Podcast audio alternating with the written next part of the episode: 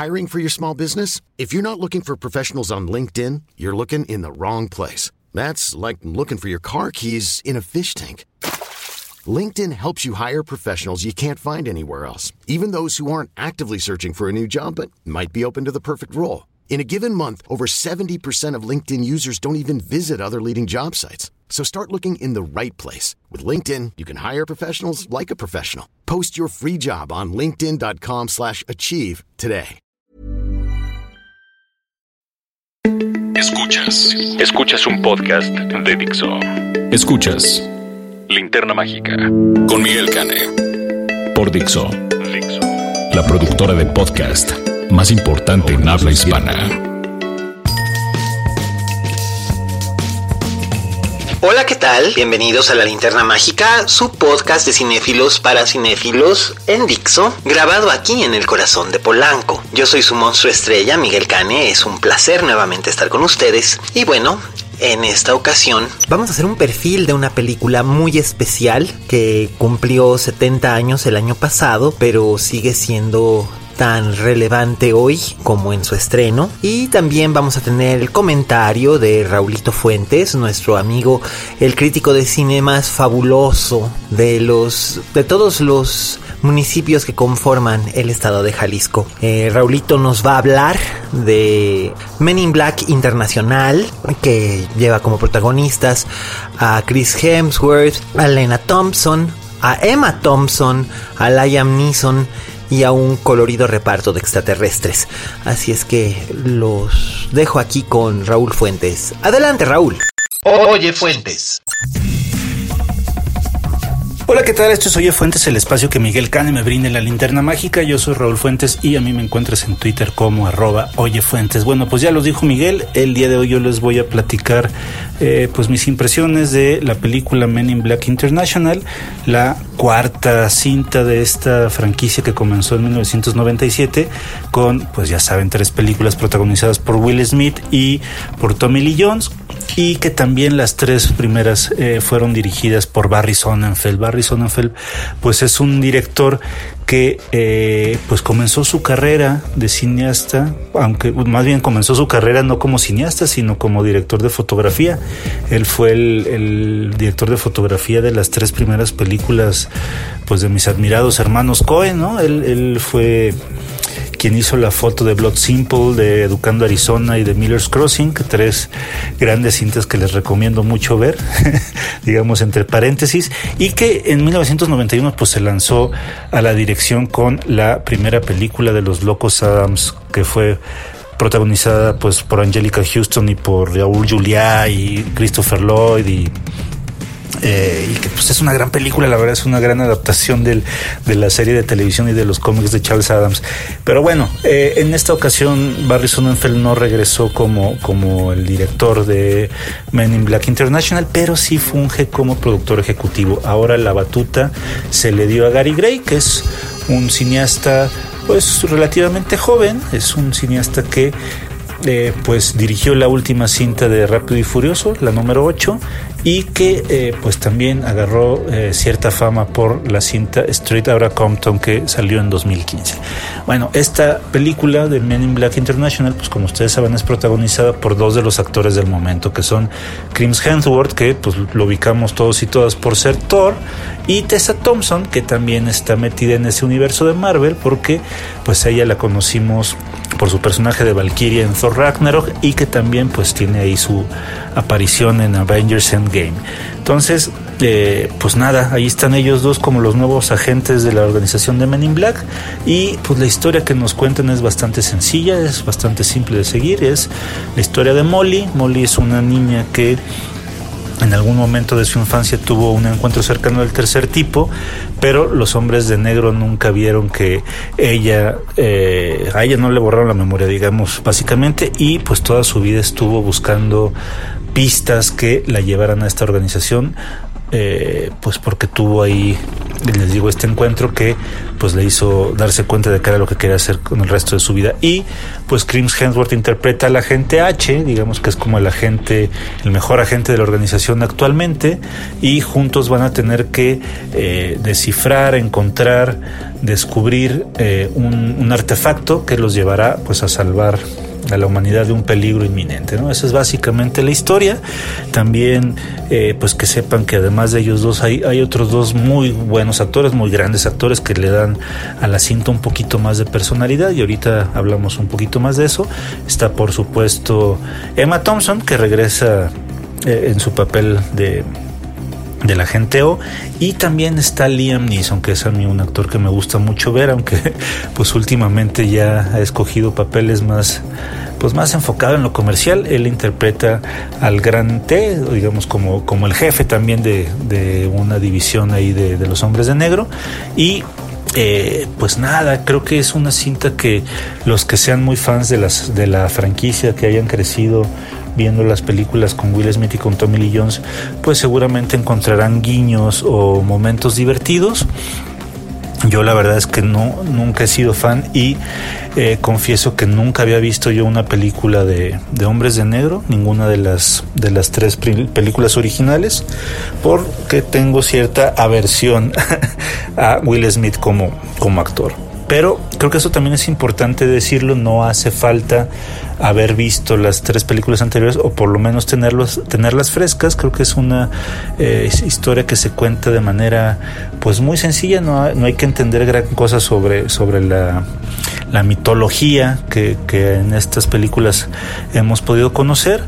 Eh, pero creo que también es una, es una cinta que pues tiene chato pues casi todo, chatos, los chistes, planos, eh, las secuencias de acción, es una historia también bastante plana, de no ser por los actores que les acabo de mencionar, creo que también eh, pues es una cinta bastante olvidable, creo que en dos semanas no nos vamos a acordar, o dos o tres semanas nos vamos a acordar que, fuimos a ver Men in Black International. Y creo que también es algo que está sucediendo con muchísimas cintas que se han estrenado este año. Eh, solo por, por recordar un par de ejemplos, pues me pasó con Godzilla y me pasó con Aladdin.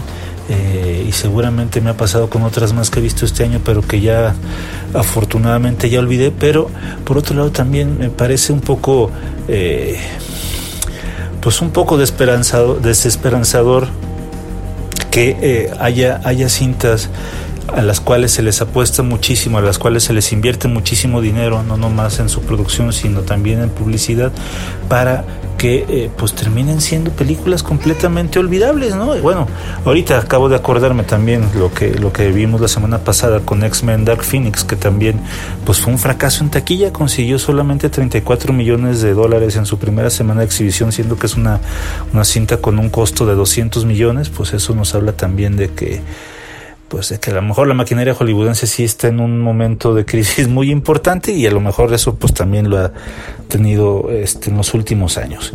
Eh, todo esto para decir que pues sí, la verdad es que no creo que sea una cinta, creo que es una cinta más bien dominguera, una cinta más del montón y, que únicamente yo podría recomendarla solamente a los que sean grandes, grandes fans de esta franquicia. Eh, pero también me gustaría pues saber qué, qué opinan ustedes si, si disfrutan, disfrutan la película. Creo que será pues por estos actores tan carismáticos. Lo cierto es que James Hemsworth para mí es un actor que a mí me gusta mucho verlo en este tipo de películas porque tiene, tiene un timing para el humor bastante bueno. Es evidente con cada nueva película de, del universo Marvel que se le ha dado la libertad para que él pueda eh, desenvolverse, ¿no? Para desenvolver su vena cómica que la tiene más que más que manejada. A mí me cuando cuando salió este reboot de las cazafantasmas con Melissa McCarthy con Kristen Wiig, me parece que el personaje que había interpretado Crims Hedward como telefonista, como recepcionista de ellas, eh, pues había sido bastante bueno, ¿no? Sí, soltó una que otra eh, risa por ahí y también su papel de villano en esta cinta de Bad Times at el Royal con Jeff Bridges y con Dakota Johnson creo que también él está él está muy bien y Tessa Thompson pues ni siquiera hay que, hay que mencionarlo, creo que es una de las grandes actrices jóvenes del momento. La, hemos visto en televisión en el programa de Westworld, donde también eh, pues comparte créditos con el hermano de Chris, con Luke Hemsworth, y eh, pues la hemos visto también en películas como Creed, como Creed 1 y Creed 2. Ya saben, estas cintas que son una variación de, del universo de Rocky Balboa, pues ella también está muy bien como, como esta cantante que es la, la novia del, del, protagonista. Entonces, pues bueno, si ustedes quieren ver esta semana, este fin de semana, Men in Black International y la vieron y no están en nada de acuerdo conmigo con lo que les dije, pues platiquemos de la cinta. Yo estoy en Twitter como arroba oyefuentes, yo soy Raúl Fuentes, les agradezco su atención y nos escuchamos la próxima semana. Hasta luego. Escuchas, escuchas. Linterna Mágica. Fixo. Gracias, Raulito. Gracias. Bueno, pues ya oyeron el comentario de Raúl acerca de una de las películas más esperadas de este verano. Eh, a mí personalmente Chris Hemsworth me gusta más en el mood de comediante. Eh, es algo que no hay mucho. Eh, el comediante galán como lo era en su momento Cary Grant. es muy difícil. Alan Bates era otro comediante galán. Dustin Hoffman no tanto. Bueno, ahí está el graduado, pero era demasiado azotado. Robert Redford era un comediante galán. Paul Newman también. Pero es difícil, es difícil combinar las dos cosas. Eh, yo creo que Chris Hemsworth debería de, de cultivar más el lado, el lado cómico. Él y Chris Evans tienen muy buena vis, vis cómica. Y este, y bueno, pues Emma Thompson la he visto en prácticamente todo hasta en La Bella y la Bestia, así que pues por qué no verla aquí también, porque es una diosa. Y bueno, eh, pues ya hablamos de, esta película que se acaba de estrenar, pero ahora les voy a hablar de una película eh, espléndida, eh, que es uno de los grandes clásicos del cine occidental, aparece siempre en las listas de lo más eh, aplaudido, de lo más aclamado por la crítica, de lo más querido por el público, porque es una cinta que resulta entrañable. Si bien ya después de hacer el comentario y el perfil les contaré cuál es mi relación personal con ella, por supuesto, estoy hablando de un gran clásico del neorrealismo italiano, esta corriente creada por Roberto Rossellini con Roma, Ciudad Abierta, y eh, encabezado, dirigido por Vittorio de Sica, me refiero al Ladrón de Bicicletas, basada en una novela de Luigi Bartolini, adaptada por el propio de Sica y César Sabatini.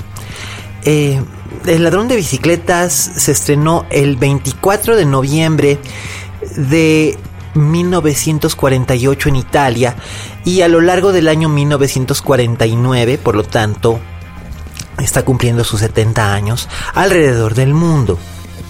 Eh, mucha gente la considera un dramón y sí, en efecto, es un gran drama, pero también tiene muchos elementos muy interesantes.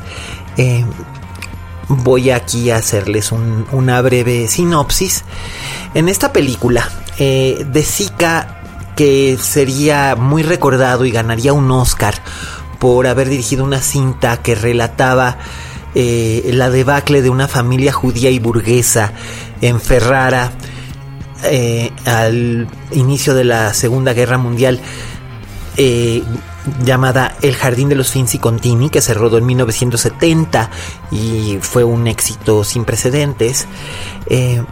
De Zika, aquí en lugar de hablarnos de la alta burguesía, nos habla de una familia de clase obrera y de todas sus tribulaciones. La cinta eh, está rodada y ambientada en la Italia de la postguerra. Es decir, lo que estamos viendo como en cintas que hoy nos parecen completamente eh, antiguas como Casablanca, en ese momento era contemporáneo, era casi casi como hacer un documental de lo que estaba ocurriendo en las calles de Roma. Esta es la historia de un padre de familia, Antonio Ricci, interpretado por Lamberto Majorani, cuya familia está compuesta por su hijo Bruno, un niño que es encarnado por Enzo Staiola, y por su mujer, María eh, Lianela Carel, y cómo un personaje llamado Rafael Catelli, que es interpretado por Vittorio Antonucci, les afecta drásticamente su existencia. La película empieza en un barrio obrero de Roma, donde se pueden ver los típicos edificios donde vivía hacinada la clase obrera. En este barrio vemos como el protagonista, que hasta ese momento estaba sin empleo, consigue un trabajo como fijador de carteles, es decir, estas personas que recorren las ciudades y pegan rótulos, anuncios, ustedes los han visto hoy en día, son mucho más sofisticados, pero todavía hace unos años eran, eran casi siempre muchachos jóvenes con una cubeta de cola, una brocha y sus... Eh, una cubeta de cola, una brocha y sus carteles que anunciaban conciertos, películas, obras de teatro, el circo, esa clase de eventos. Eh, el único requisito para que Antonio Ricci pueda trabajar es disponer de una bicicleta para poderse transportar por distintos eh, puntos de Roma. Eh, la bicicleta Ricci ya la había empeñado previamente para poder alimentar a su familia. Así que una vez que toma el empleo, echando la mentira de que él posee una bicicleta, se dirige a la casa de empeños para tratar de recuperar la bicicleta. Y por lo mismo, eh, su esposa se ve obligada a hacer un sacrificio y tiene que empeñar a su vez toda la ropa de cama de la que disponen. Cuando Antonio recupera la bicicleta, eh, se muestra una una esperanza en, en, la familia Ricci que había pasado momentos sumamente difíciles como la gran mayoría de los, de los italianos durante el proceso de ocupación en los años que siguieron a la, a la Segunda Guerra Mundial, de la cual obviamente pues fueron perdedores al ser parte del eje. Eh, desgraciadamente este optimismo no dura mucho ya que el primer día de trabajo mientras Antonio está pegando un cartel, eh, dos individuos le roban la bicicleta y uno de ellos lo despista cuando él trata de ir detrás del ladrón. En ese momento y hasta el final de la película, Antonio Ricci intentará encontrar al ladrón y a su bicicleta acompañado de su hijo Bruno, un personaje entrañable, muy inocente. Ambos se convierten en una especie de detectives rudimentarios, ayudándose mutuamente y tras recorrer Roma de palmo a palmo, consiguen dar con el ladrón, pero creo que no voy a decirles más al respecto eh, si no la han visto. Eh, solamente quiero decirles que quizás la revelación final es, es un golpe muy duro, pero al mismo tiempo apela a nuestra humanidad más, más profunda. Y en esta película podemos encontrar de la mano de Vittorio de Sica, eh, diferentes metáforas e interpretaciones más allá de mostrar la simple realidad, que es en parte lo que intenta esta película, que aunque entra dentro del neorrealismo, eh, busca como que romper un poco el molde. Si ustedes recuerdan o han visto películas que se consideran parte del neorrealismo italiano, tomemos como un ejemplo Roma, Ciudad Abierta, que es el primer filme realmente importante de Roberto Rossellini. Eh, recordaremos que Roma finalmente está ocupada. Cuando él hace el, rodaje todavía está en parte ocupada por, por el ejército alemán. Todavía no ha sido liberada. Entonces hay esta tensión. Y nuevamente les digo hay que pensar en esta película como algo contemporáneo. Lo que quería hacer Rossellini era utilizar el cine como un medio de comunicación, como un medio de expresión artística para mostrarle al mundo la realidad de una metrópoli como Roma. Eh, es inolvidable esta escena en la que Ana Magnani corre, corre desesperadamente por la calle. Eh, su personaje se llama Pina, es una mujer que ha ayudado a la resistencia, está embarazada de un, de un miembro de la resistencia, él acompaña a su hijo pequeño de, de siete años, ella corre detrás de un camión donde se están llevando arrestado a su hombre y un soldado alemán con toda frialdad descarga un metralletazo sobre ella y ella cae muerta en la calle de Roma, como si fuera un, un perro. Estos impactos tan duros del neorrealismo italiano habían tenido un gran éxito en los últimos años de la década de los 40 y mi amigo Julián Hernández no me dejará mentir si está escuchando esto al decir que el, el cine de la llamada época de oro del cine mexicano bebió de la copa del neorrealismo italiano y lo hizo de, de muchas maneras, especialmente en el trabajo de Ismael Rodríguez en la trilogía eh, de Pepe el Toro y Nosotros los Pobres, en realidad, aunque son tremendos dramones, son también una manera de acercarse al, al hiperrealismo, a mostrar una visión mucho más cruda de lo que era la realidad más allá de la vida burguesa que era el público que habitualmente solía ir a las salas de cine.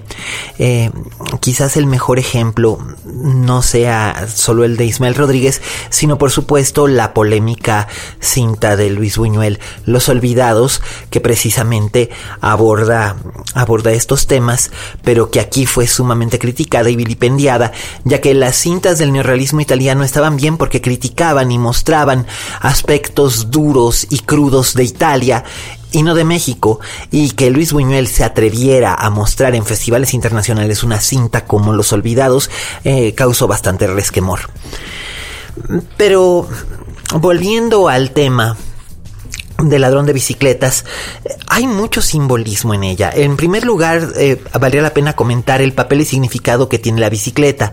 Prácticamente toda la cinta gira en torno a este objeto que básicamente representa dos cosas. La primera al comenzar la película es el símbolo del trabajo, la esperanza y la alegría que le permite a los Richie eh, tener eh, un ingreso fijo, salir de la miseria, salir de los, de los momentos de angustia. Esto está relacionado también con el contexto histórico en el que nos situamos y se puede aplicar al sentimiento de cualquier sociedad en general, ya que en ese momento se encontraban en la posguerra, eh, un momento en el que ellos tenían el anhelo de ver el futuro con esperanza y dejar eh, la vergüenza salpicada de, de sangre y oscuridad de la Segunda Guerra Mundial. Esto es lo que yo presumo, nos pretende transmitir de Zika, que no se debe perder la ilusión en momentos así, ya que la alegría puede encontrarse en objetos tan simples y cotidianos como lo es una bicicleta usada. Eh, como es en el caso de los protagonistas de esta película. Eh, sin embargo, en el momento en el que le es robada la bicicleta al protagonista, nos sumergimos en un ambiente de angustia, de desesperación, de impotencia, sentimientos que a su vez se pueden extrapolar a la sociedad de ese momento, deprimida por la guerra que acaban de pasar, y que también se pueden extrapolar incluso a nuestra presente sociedad, a, lo que estamos viviendo actualmente, a este país que en este momento se encuentra eh, dividido de una manera como quizás nunca antes o no en muchísimo tiempo, eh, de una manera social, de una manera clasista, eh, también de una manera política, y que está afectando a las personas tanto de las clases medias como de las clases obreras y que, a quienes menos tienen. Y creo que por eso es que la relevancia del ladrón de bicicletas sigue vigente. Una escena muy significativa, y quienes han visto la película sabrán a lo que me refiero, y bueno, esta es una película sumamente querida por mucha gente, yo conozco a gente que quiero, que quiere mucho a esta película, por eso es que estoy hablando de ella hoy. Eh, una escena muy significativa es la del restaurante, en la que Antonio y su hijo, después de haberse enojado entre ellos, entran en un como pues es un restaurante, una tratoría en la que solo encuentran a gente de clase media, más rica, más acomodada que ellos, gente más pudiente, por así decirlo. Eh, se sientan a comer y por un momento se olvidan de su angustiosa búsqueda, del robo, de su tragedia. Es una, es una tragedia mínima, pero para ellos significa muchísimo. El pequeño Bruno está comiendo y de repente llama su atención un, un niñito de su misma edad, unos 8 años, 7 años. Eh, que pues lo ve un niñito bien vestido, un niñito de clase media alta no diría yo de clase alta, pero probablemente el hijo de una familia con un comercio propio o con un buen empleo, un niño que va a una escuela eh, quizás privada, un niño con una, entre comillas, educación, comillas, mejor, comillas, que la que tiene Brunito. Eh, ellos intercambian miradas eh, la de Bruno es de asombro, porque Bruno no está acostumbrado a, comer en lugares así. Bruno no ha tratado con niños así. Bruno nunca se ha vestido así. su madre, por más que trata de tenerlo lo más presentable posible, no tiene las posibilidades. Eh, su padre no tiene las posibilidades tampoco de vestirlo de esa manera. Entonces para él es como si estuviera viendo un, un animal precioso en el zoológico, por así decirlo, del mismo modo en que las miradas que le echa el otro niño, eh, básicamente son unas miradas que a nosotros, los espectadores, nos provocan una tremenda sensación de vergüenza, de, impotencia. Eh, el, el, contraste que nos muestra eh, Vittorio de Sica eh, es el que se podría encontrar incluso el día de hoy. También podemos notar el deseo de Antonio por verse en la situación de las personas adineradas que los rodean y poder brindarle a su familia ya no solamente lo básico, sino todo lo que deseen.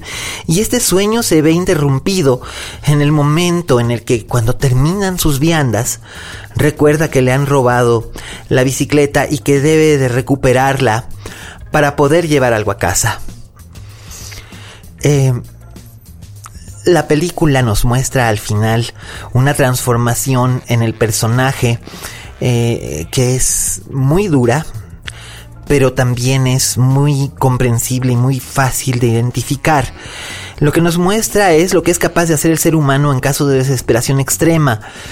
Ah, es algo que, nos lleva a, a considerar incluso romper nuestras propias reglas, pero es, es la inocencia de Bruno la que redime a su padre, la que, la que le impide perderse en cierta forma, aunque estén en una situación que raya en lo abyecto y en lo, como dije, desesperado.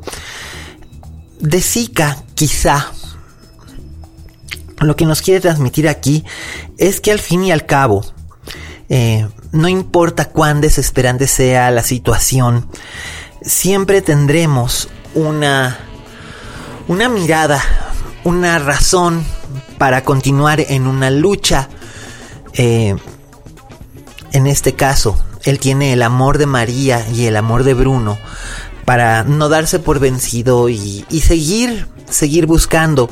Quizá en un tiempo poder levantar la cabeza y pasar estos años de crisis por las que pasan la gran mayoría de los romanos.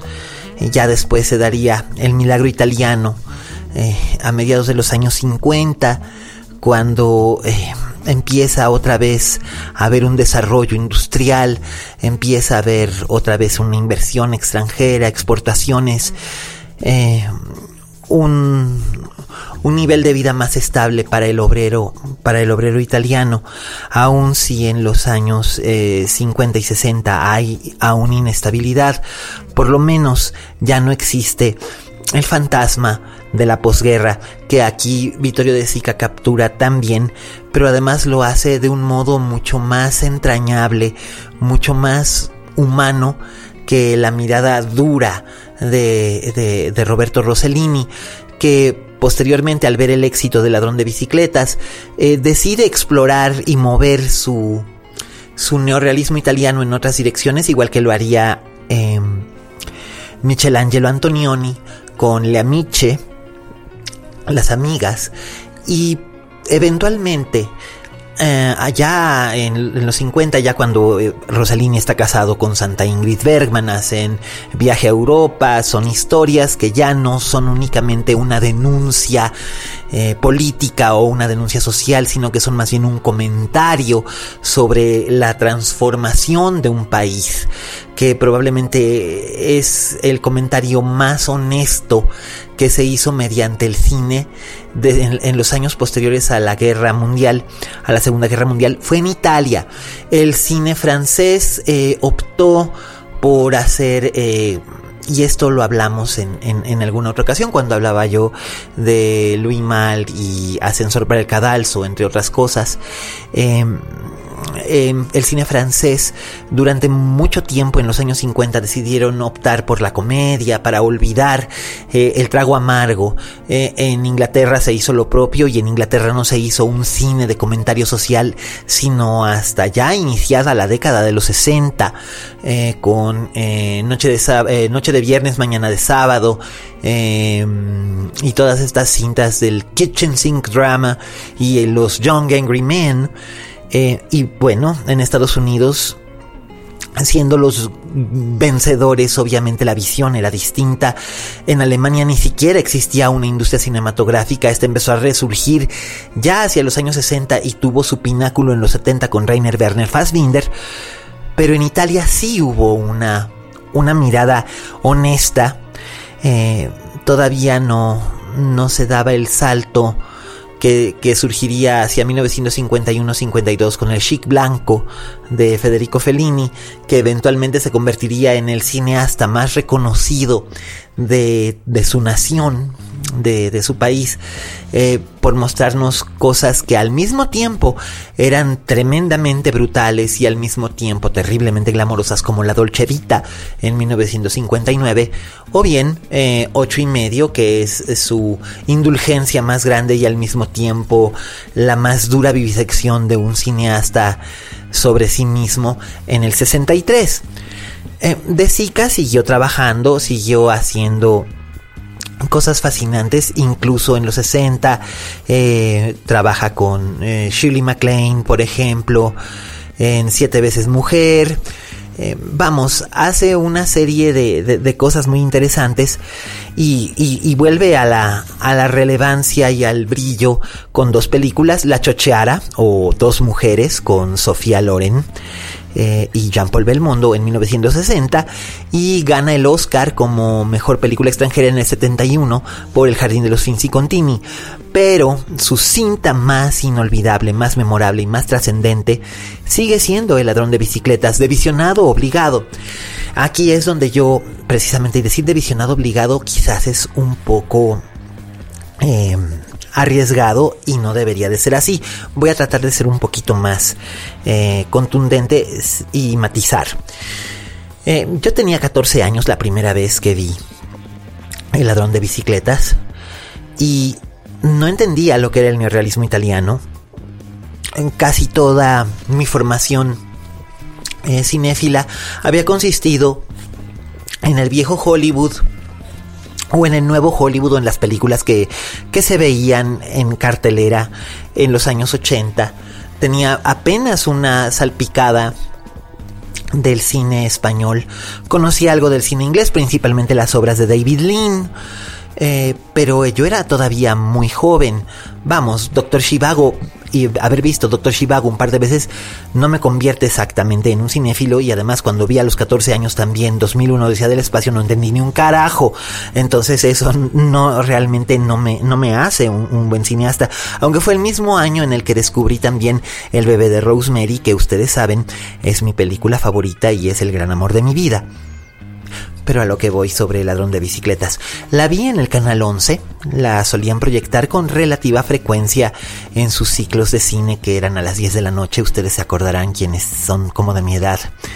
Es una lástima que esos ciclos de cine ya no existan.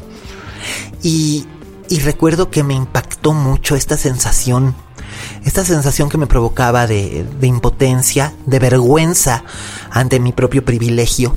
Finalmente yo era un niño de clase media, alta en México, de piel blanca, de, un hogar sólido eh, como diría Elena Garro, este, que iba a una escuela privada y aunque eh, tenía muchos problemas, problemas que todavía no había encarado, eh, problemas que más que nada tenían que ver con, con, mi, con mi despertar sexual, con mi, con mi búsqueda de mi lugar en el mundo, etcétera, etcétera, cosas que no saldrían hasta después. Jamás me había atrevido a pensar en cómo vivía la otra mitad. Y de Zika me hizo verlo de un modo muy claro y muy, muy brillante, muy contundente, pero al mismo tiempo que yo encontré siendo un chico de 14 años muy como muy regañón o muy, muy seco para mí. Volví al ladrón de bicicletas con el paso de los años, encontrándome siempre con esta sensación de angustia, de sufrimiento y con esta sensación, este nudo en la garganta hacia el final. Eh, volví a ella precisamente mientras preparaba este perfil. Y me encontré con que es efectivamente una de las cintas más entrañables que existe en el cine, una de las más humanas, y puedo entender por qué hay tanta gente que la ama, desde Alfonso Cuarón hasta Guillermo del Toro, hasta Nicolás Rey, hasta Ingmar Bergman. Eh, todos estos grandes cineastas. Eh, y también nosotros, los cinéfilos de a pie qué mejor que recordar los 70 años del ladrón de bicicletas aquí en la linterna mágica. Eh, como siempre ha sido un placer. Siempre eh, muchos recuerdos cariñosos a David en Cancún. Eh, también a Pablo Aponte en Washington DC, a Sara Marcos en Asturias, a José Luis Lugo en Los Ángeles, a Mauro Azúa, eh, a Emiliano y a Trento aquí en la Ciudad de México, igual que mi tocayo Miguel Ochoa y mi, tocayo Miguel Zárate allá en Tijuana, a mi querido Pipe allá en Guadalajara, eh, que sabe que se le quiere y que todos ustedes, todos ustedes son una inspiración para estos podcasts. Eh, a todos los que nos siguen escuchando, Dimitri Albertini, Marco Deri, eh, Lady Corrales, todos, todos amigos, muchísimas gracias por escucharnos. Muchas gracias también por sintonizarnos a través de iTunes, a través de Spotify y a través de la página de Dixo. Vero y yo les recordamos que tenemos ahí pendiente eso para seguir ascendiendo. Ahí vamos poquito a poco, pero la cosa es que cuando llegue Navidad le podamos entrar al quite con nuestros amigos de Filmsteria para demostrarles que nosotros también, aunque nuestra sangre es plebeya, también tiñe de rojo. Eh, síganos escuchando, sigan escuchando Dixo, vean El ladrón de bicicletas, búsquenla, es realmente muy accesible, disfruten todo el de Vittorio de Sica, también por ahí acaban de sacar un DVD remasterizado del Jardín de los Finzi Contini, la recomiendo ampliamente, ya hablaré de ella en su momento. Eh, ha sido un placer. Eh, como siempre, yo soy arroba alias Cane en todas las redes sociales. Gracias, Vero, en los controles. Gracias, Fede, en la postproducción. Y a Dani por darnos Dixo. Yo soy Miguel Cane. Y recuerden. Como dijo la Betty Davis, en este negocio, si no tienes fama de monstruo, no eres una estrella. Hasta la próxima.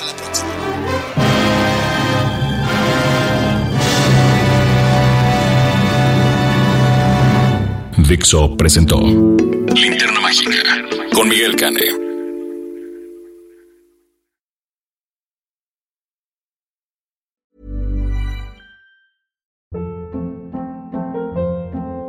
Hold up. What was that? Boring. No flavor. That was as bad as those leftovers you ate all week. Kiki Palmer here, and it's time to say hello to something fresh and guilt-free. Hello Fresh. Jazz up dinner with pecan-crusted chicken or garlic butter shrimp scampi. Now that's music to my mouth. Hello Fresh. Let's get this dinner party started. Discover all the delicious possibilities at hellofresh.com.